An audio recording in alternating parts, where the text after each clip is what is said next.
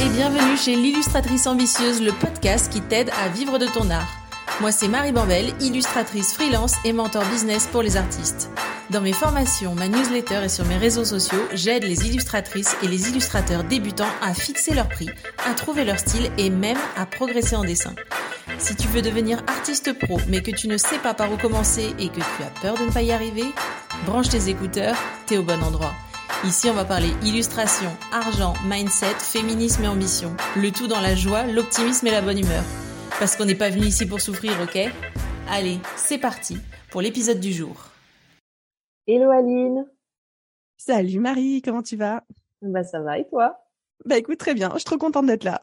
Et bah moi aussi, je suis très très émue de, de t'interviewer.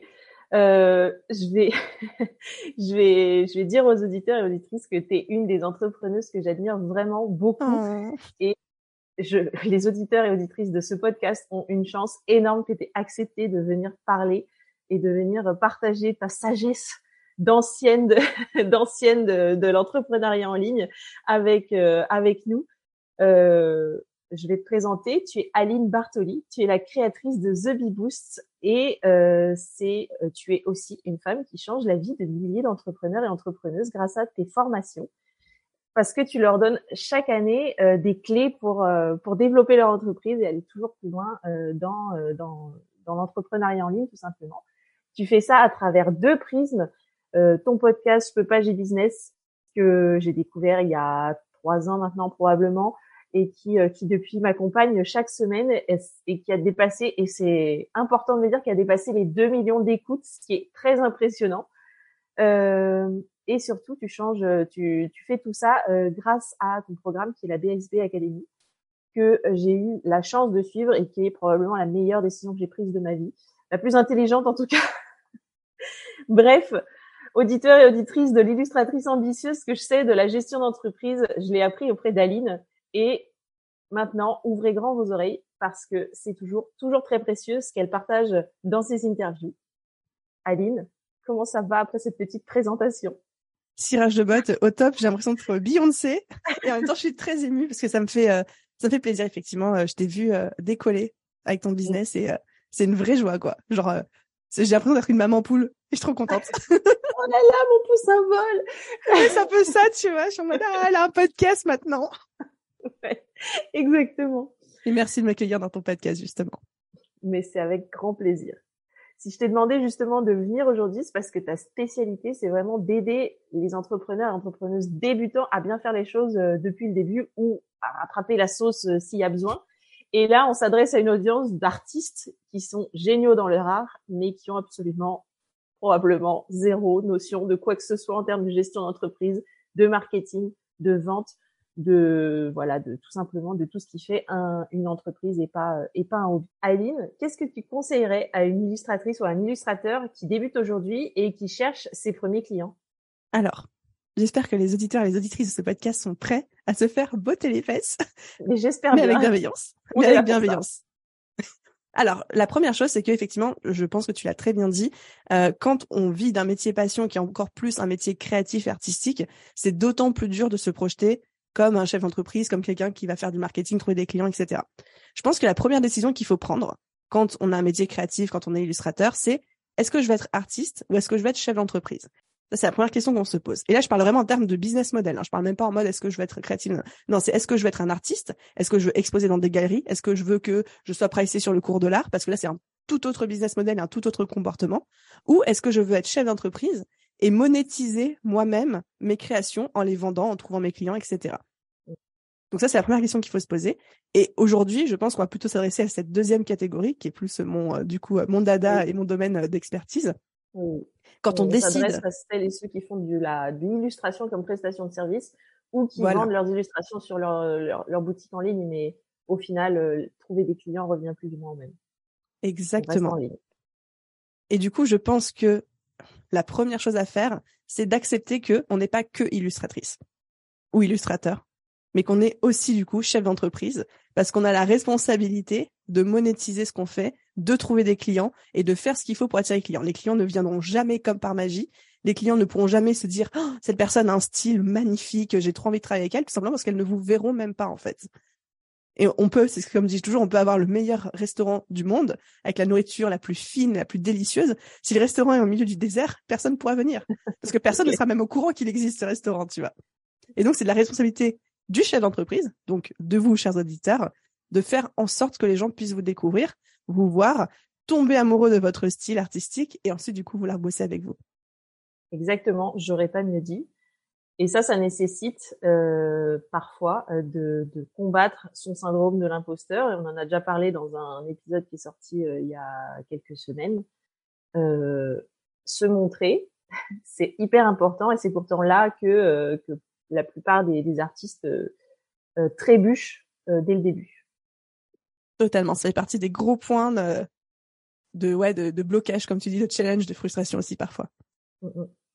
Donc première euh, première étape, c'est se faire connaître, se montrer, communiquer. Prendre sa casquette de euh, chef d'entreprise. Prendre sa casquette de chef d'entreprise, exactement. Et ensuite? Donc ensuite, une fois qu'on a sa casquette de chef d'entreprise, qu'on a conscience de euh, l'importance de se montrer, il faut aussi travailler sur son business. Ok, je suis chef d'entreprise. Ok, je vais du coup prendre la responsabilité de vendre mes prestations, de vendre euh, mes illustrations, de vendre mon art, mais est-ce que je suis rentable? Donc, est-ce que j'ai les bons tarifs? Mais est-ce que j'ai la bonne communication pour attirer les bonnes personnes? Est-ce que du coup je connais mon client idéal? Et est-ce que je m'adresse à lui correctement? Est-ce que mon, expérience client, mes process sont suffisamment bien définis pour moi que ce soit le plus simple pour moi possible de délivrer la prestation ou de vendre mes produits si j'ai une boutique? Ou est-ce qu'au contraire, tout est un petit peu euh, fait maison et que du coup, c'est frustrant pour moi parce que c'est beaucoup de travail et c'est frustrant pour mon client parce que le parcours n'est pas simple et du coup, il a l'impression que c'est pas professionnel. Et du coup, il y a plein de choses à mettre en place. Alors, je sais pas si tu veux que je te fasse un espèce de process dans l'ordre, de choses comme ça. Là, je dis un petit peu tout ce qui me venait en tête. Mmh. Mais c'est pour illustrer tous les champs sur lesquels il faut s'interroger et savoir intervenir, qui du coup ne concernent même pas au final notre métier passion. Ah oui, et je confirme que mon métier personnellement, c'est euh, peut-être 30% de dessin et 70% de tout le reste, communication, euh, process, euh, mise à jour de mon site internet, euh, amélioration de mes offres, etc., etc. Exactement. C'est hyper important d'en parler. Ou je veux bien que tu nous fasses un, un petit résumé. Après, je... c'est ce qu'on apprend, euh, c'est ce qu'on apprend. Enfin, ça prend souvent longtemps d'apprendre ça, donc on va pas rentrer dans les détails aujourd'hui, parce que je pense que sinon les, les auditeurs et auditrices vont prendre peur, ils vont aller se rouler en boule sous la couette et plus jamais en sortir. Donc, si tu peux nous faire euh, quelques points clés, et de toute façon, ce sera développé au fur et à mesure de, de tous les épisodes euh, de ce podcast. Et je pense que tu es la meilleure personne pour les accompagner là-dessus, pour connaître un petit peu ton travail. Euh, je trouve que le ratio que tu as donné, 30%, 70%, est vraiment juste. C'est-à-dire accepter que dès à présent, à partir de maintenant, 30% de votre temps, ce sera de la création et du dessin, de l'illustration, etc. Et 70%, bah, du chef d'entreprise, de la gestion, de l'administratif, de la communication, du marketing. Et ça, des fois, c'est un peu frustrant, voire même très frustrant, oui. mais c'est nécessaire de le comprendre si on veut qu'une entreprise fonctionne. Mais ça, si, on met les, si on met en place les bonnes actions dès le début, euh, par exemple euh, certaines automatisations, certaines, certains process comme on en parlait, euh, ça, on peut faire bouger un tout petit peu plus le ratio, mais il faut, en fait, ça prend beaucoup de temps au début pour pouvoir dégager du dessin. Euh, des fois, ça prend des mois et on se dégage du temps de dessin plus tard. Tout à fait. Là, je pense que tu parles d'expérience. Oui. et donc, euh, en termes de process, pour moi, le plus important quand on se lance, c'est de fixer les bases non négociables de son business. Là, j'entends par là euh, fixer son style, fixer son élément différenciateur, son positionnement, à qui est-ce que je veux m'adresser, définir sa cible, qui est mon client idéal, de quoi il a besoin, qu'est-ce que je peux lui proposer, euh, fixer ses offres et ses tarifs, qu'est-ce que je vends et à combien, et pourquoi et comment, etc. Enfin voilà, ça c'est vraiment toutes les bases. Ensuite, deuxième chose, c'est comment est-ce que je me fais connaître. Donc ça c'est tout, c'est tout le marketing. Est-ce que je fais la création de contenu? Est-ce que je fais de la publicité? Est-ce que je vais distribuer des petits flyers? Euh, Spoiler alert, je vous le déconseille, c'est pas bon pour euh, l'environnement. Donc comment est-ce que je... ça marche pas Je sais pas si ça marche ou pas parce que ça fait très longtemps que j'en ai pas fait. Enfin, voire même j'en ai jamais fait mais ne serait-ce que pour un côté écologique, euh, je déconseille cette technique-là. Euh, donc, comment est-ce que je me fais connaître? Donc, toute la partie marketing. Moi, je recommande beaucoup la création de contenu, surtout pour les artistes. Je trouve ça très efficace. Ensuite, il y a toute la partie vente, parce que c'est bien que les gens me découvrent, mais il faut leur vendre. Parce qu'il faut pas me découvrir et décider magiquement un jour d'acheter. Il faut qu'ils sachent que j'ai des choses à acheter. Il faut que je leur ai demandé ou proposé d'acheter à un moment donné. Donc il y a cette partie-là. Et après, il y a toute la partie aussi euh, pilotage d'entreprise, administratif, gestion, tu parlais de process, d'automatisation, etc., qu'il faut aussi euh, connaître et maîtriser. Voilà un petit peu les grandes lignes que, que je mettrai en place. Ouais, et ben, on n'est pas, on n'est pas, on déroge pas à ce que je dis euh, tout le temps dans, dans les épisodes. C'est euh, le, le dessin, c'est un métier, mais gérer une entreprise, c'est un métier aussi. En fait, quand on, quand on se lance, quand on devient illustrateur ou illustratrice pro, on, on est vraiment, on a une double casquette en fait, comme à peu près tous les tous les freelancers. Vas-y. J'ai une petite anecdote à raconter euh, par rapport à ça. C'est euh, une ancienne élève, alors je citerai pas de nom, etc., mais une ancienne élève euh, du programme qui est aujourd'hui illustratrice et qui intervenait comme dessinatrice pour des planches de BD. Et en fait, elle l'avait fait l'année dernière sur une BD, ça s'était très bien passé, elle avait adoré. Et cette année, on lui avait reproposé la même chose en parallèle avec un autre dessinateur, c'était un travail à quatre mains. Et en fait, elle, elle disait, moi, j'étais pas vraiment rentable l'année dernière, donc cette année, j'ai demandé euh, à augmenter mes tarifs. Et je lui dis, mais c'est trop cool, je suis totalement d'accord. Comment t'as fait? Donc elle m'a expliqué euh, tout l'argumentaire, etc. Et en fait, elle s'est rendue compte que elle-même avait réussi à augmenter ses tarifs sans trop de difficultés au final, parce que franchement, elle proposait pas plus, mais elle disait juste, moi, je ne travaille plus avec vous si j'ai pas mes nouveaux tarifs. Et franchement, ça a été accepté relativement facilement. Et elle s'est rendue compte qu'elle était payée 30% plus cher que l'autre dessinateur à travail équivalent, juste parce que l'autre dessinateur n'avait jamais osé demander augmenter euh, ses tarifs, n'avaient jamais osé se pricer à sa juste valeur, alors que tous les deux, pardon, tous les deux sont passionnés par ce qu'ils font. Et pour moi, c'est vraiment l'illustration de, en fait, la personne qui va, je suis, là c'est le côté bottage de fesses, mais la personne qui va être le mieux payée dans ce milieu. Et la personne qui va être la plus demandée euh, et qui va aussi bien réussir, c'est pas forcément la personne la plus talentueuse. Mm, mm. C'est surtout la personne qui va savoir ce qu'elle veut, qui va savoir comment le défendre, qui va savoir se vendre, qui va savoir communiquer, qui va savoir être une chef d'entreprise. Ou tout simplement qui va demander. Parce que si elle n'avait pas demandé, voilà, elle l'aurait pas eu. Et je rebondis sur ce que tu viens de dire parce que je reviens du festival d'Angoulême. Euh, à l'heure où on enregistre cet épisode, euh, je reviens du festival d'Angoulême depuis une semaine, dix jours. J'ai assisté à une conférence là-bas euh, de la part d'un agent d'artiste qui expliquait comment négocier avec des éditeurs. Et il a donné un chiffre qui m'a qui m'a stupéfié. Euh, c'est que des artistes qui démarrent au même moment dans, le, dans, dans la carrière. Euh, qui, il parlait d'expérience du coup, parce qu'il il est agent maintenant, mais il était artiste avant. Des artistes qui démarrent au même moment et euh, il y en a un qui négocie son premier salaire et l'autre qui négocie pas. 15 ans plus tard, celui qui a pas négocié son premier, sa première, euh, sa première mission, il en vit toujours pas. Il vit toujours pas de, de son activité d'artiste, alors que l'autre en vit beaucoup mieux. Et quand il a dit ça, je me suis dit mais c'est ça démarre vraiment très tôt en fait parce que il suffit de négocier une fois, d'ouvrir sa bouche une fois, de dire non à un contrat abusif une fois, et en fait on c'est parti pour euh, c'est parti pour toujours quoi. Le, le, le pas il est, il est sauté, mais mmh. encore faut-il savoir ce que sont les bons tarifs. Faut-il avoir une idée de rentabilité, etc. Donc c'est hyper hyper intéressant ce, ce, que tu dis là. Et ça vraiment c'est ouais la, la, posture de chef d'entreprise tout simplement. Comment on apprend comment on apprend à faire tout ça, Aline? Euh, bon, il y a, y a, plein de ressources aujourd'hui. Euh, on va dire que mon conseil numéro un, ce serait de se former, clairement. Soit on se, force, on se forme grâce à des lectures, euh, du contenu gratuit qu'on puisse sur Internet, etc. Il y a tout hein, aujourd'hui sur Internet. Euh, ça prend du temps parce qu'il faut trier euh, les bonnes infos, les mauvaises, trouver ce qui fonctionne pour nous, etc. Mais on peut se former aujourd'hui sur c'est quoi l'entrepreneuriat, c'est quoi le marketing, comment se faire connaître quand on est artiste. Il y a plein de gens comme toi euh, qui créent du contenu gratuit comme ce podcast pour accompagner là-dessus justement.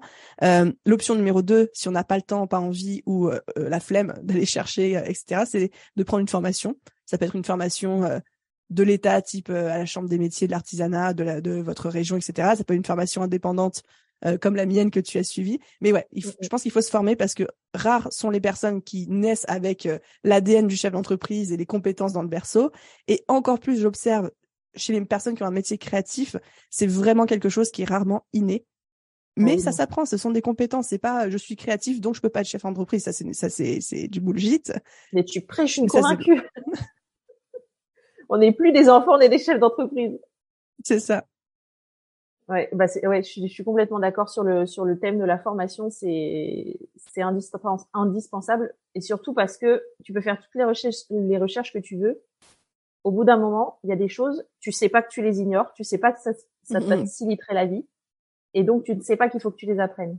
Alors que tu arrives dans un truc où c'est clé en main, tu ouvres la porte, tu dis ah ouais c'est vrai, je peux faire tout ça, c'est super et euh, et, euh, et ça, ça, roule tout seul quoi. C'est ça qui est c'est ça qui est vraiment cool. C'est l'avantage de la formation, c'est que ça te ça te mâche le travail quoi. Bah, et on n'en a pas quand on est quand on est chef d'entreprise, le temps on n'en a pas à revendre, donc c'est euh, le, travail, euh, c'est le plus mâché, le mieux c'est. Bah, là, tu encore une fois, tu prêches une convaincue aussi. Je vais pas te dire le contraire. Mais c'est vrai que je me dis aussi, tout le monde n'a pas forcément l'envie ou même les ressources financières pour se former au début. Donc, la solution de se dire, il y a quand même beaucoup de choses qui sont déjà disponibles en ligne pour me permettre de décoller, elle est quand même là. Oui, oui. Euh, les aspects dont on parle pas forcément, de là dont on n'a pas forcément encore parlé, mais qui sont à ne pas négliger pour, hmm. euh, parce que bon, on n'est pas là pour faire des erreurs. Mâche-nous le travail, Aline. euh, je pense que un, tu vas me détester, tu vas me jarter de ce podcast dès que j'ai prononcé ce mot, mais il faut le prononcer l'administratif. Non, non, je suis d'accord. L'administratif, c'est personne aime ça et, euh, et c'est pourtant hyper important. Personne aime ça, personne comprend. Encore plus, je trouve, quand on a tendance à, enfin, je veux pas faire de généralité, mais je vais quand même en faire une. Les créatifs, les artistes, souvent, ont encore plus de mal avec l'administratif que euh, que le reste du monde mais c'est tellement important quand on est chef d'entreprise. En plus, c'est notre responsabilité. Personne va venir nous dire, t'as pas fait ta déclaration, t'as pas payé ta CFE, les choses comme ça. Mais c'est le genre de trucs qui peuvent vite devenir un, une charge mentale énorme et une vraie source de problème si à un moment on paye pas. Donc, Voyez-en quelqu'un qui vient de lâcher 5000 euros d'impôts imprévus personnellement. Parce qu'elle avait oublié. Donc oui, oui, je suis complètement, euh, je suis complètement d'accord. L'administratif, c'est très important. Bah, disons qu'en fait, sur le moment, on va pas l'importance, mais que ça peut vite devenir un gros problème si on s'en occupe pas.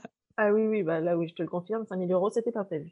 Donc, ils sont sortis, mais euh, voilà. Et mais euh, je disais oui, les, les, les créatifs, le, pour rebondir sur ta généralité, euh, les créatifs euh, qui qui sont pas euh, entre guillemets faits pour l'admin, j'ai plutôt tendance à voir ça comme une, sais, une prophétie autoréalisatrice.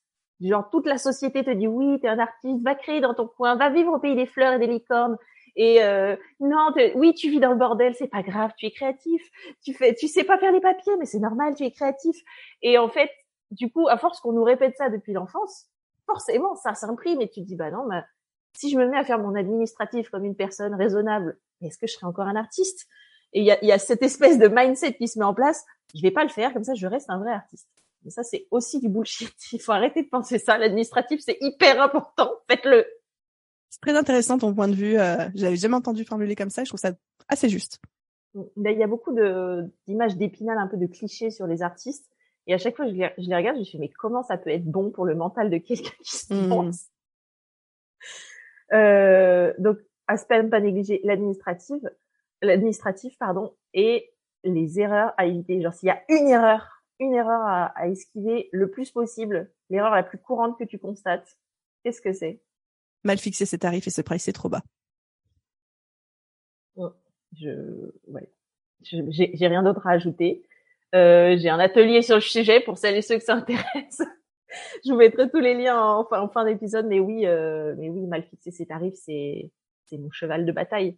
Parfois, hmm. et je le dis pour les auditeurs et auditrices, parfois sur Instagram, je dis parfois, mais c'est souvent, je vois des illustrateurs et illustratrices, euh, leur story c'est bon bah c'est un peu la merde ces temps-ci financièrement. Euh, j'ai, je suis, ça va pas du tout. je suis vraiment désolée. J'ouvre des des des postes des, des, des postes de commission donc ça s'appelle donc en gros c'est des places où tu tu vends le temps de commission personnalisé par mois et bah, c'est 25 euros pour un portrait original, c'est 30 euros si vous voulez un corps total. Et je suis là, mais 30 euros, mais ça va te prendre 5 heures le truc.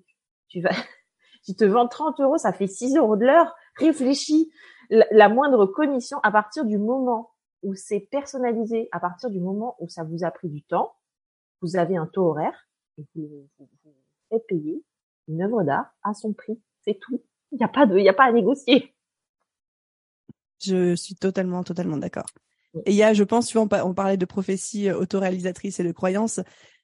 Moi aussi, j'étais un petit peu comme ça au début, cette croyance de parce que j'aime ça, je peux pas le pricer cher.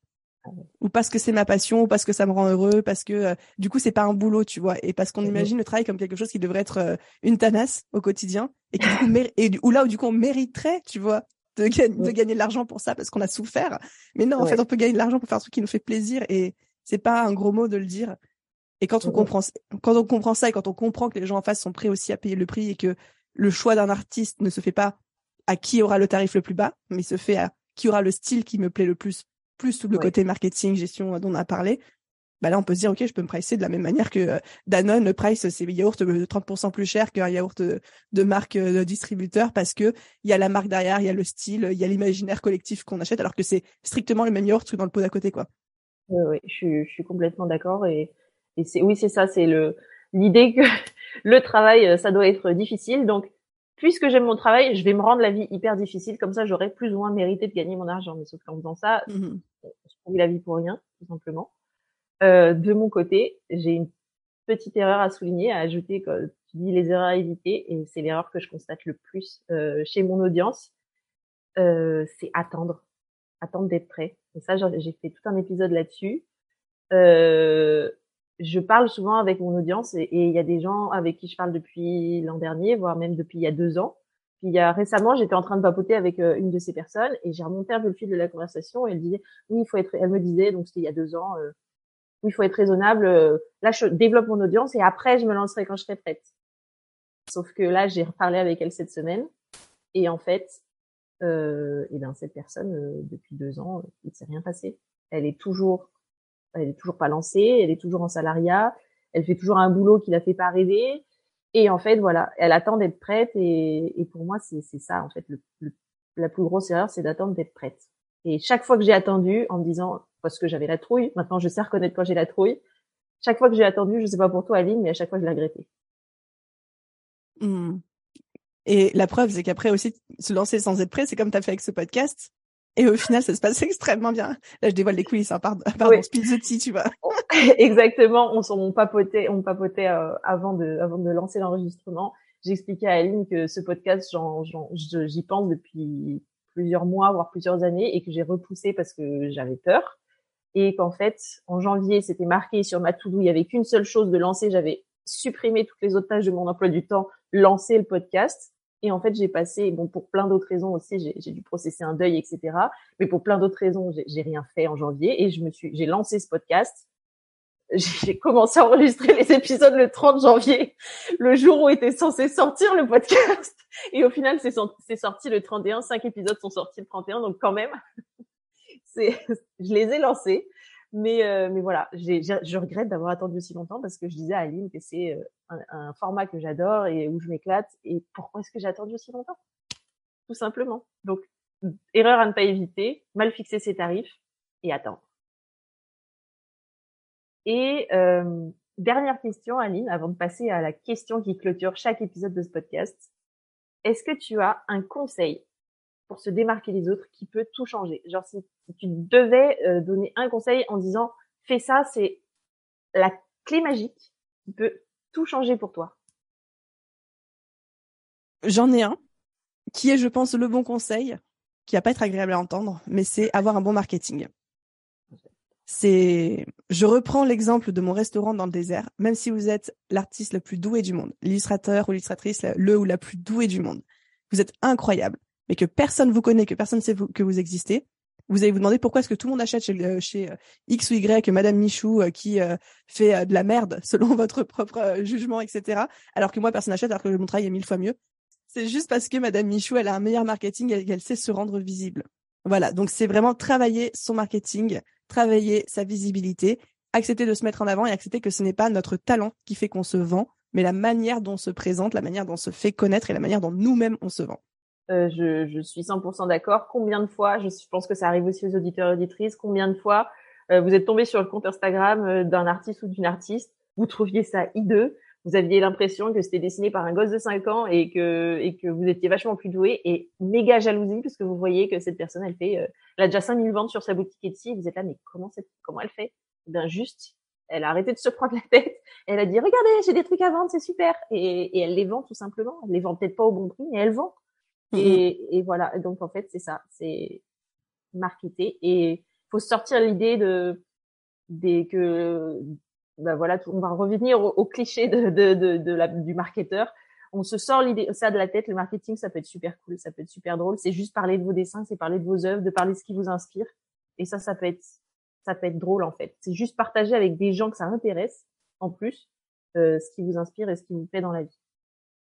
En fait, on pourrait même pas, on pourrait même ne pas appeler ça du marketing, mais appeler ça de la visibilité. Si je fais un parallèle qui, je pense, parlera à tout le monde, si quelqu'un dit je veux me mettre en couple et je veux rencontrer du monde, mais que cette personne-là refuse d'aller sur les applications et refuse de sortir de chez elle et passe son temps sur son canapé, on a envie de dire bah ça va être très compliqué. Au moins sors un peu de chez toi pour rencontrer du monde ou inscris-toi sur une application. Bah là c'est pareil.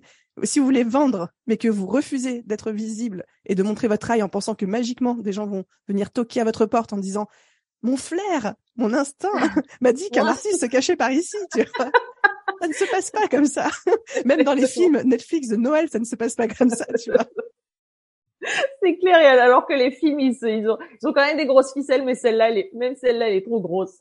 Voilà, exactement. Donc, c'est juste se, accepter d'être visible pour donner la chance aux gens de nous découvrir. Il y a des gens qui ont envie d'acheter chez vous et qui ne demandent qu'une chose, c'est d'apprendre où vous êtes, que vous leur dites coucou, je suis là, quoi.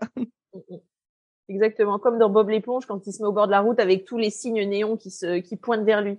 Et ben, Exactement. En fait, il faut il faut construire vos propres signes néons et et apprendre bah, à, se rendre visible sur Internet parce que même localement, si c'est si c'est votre kiff.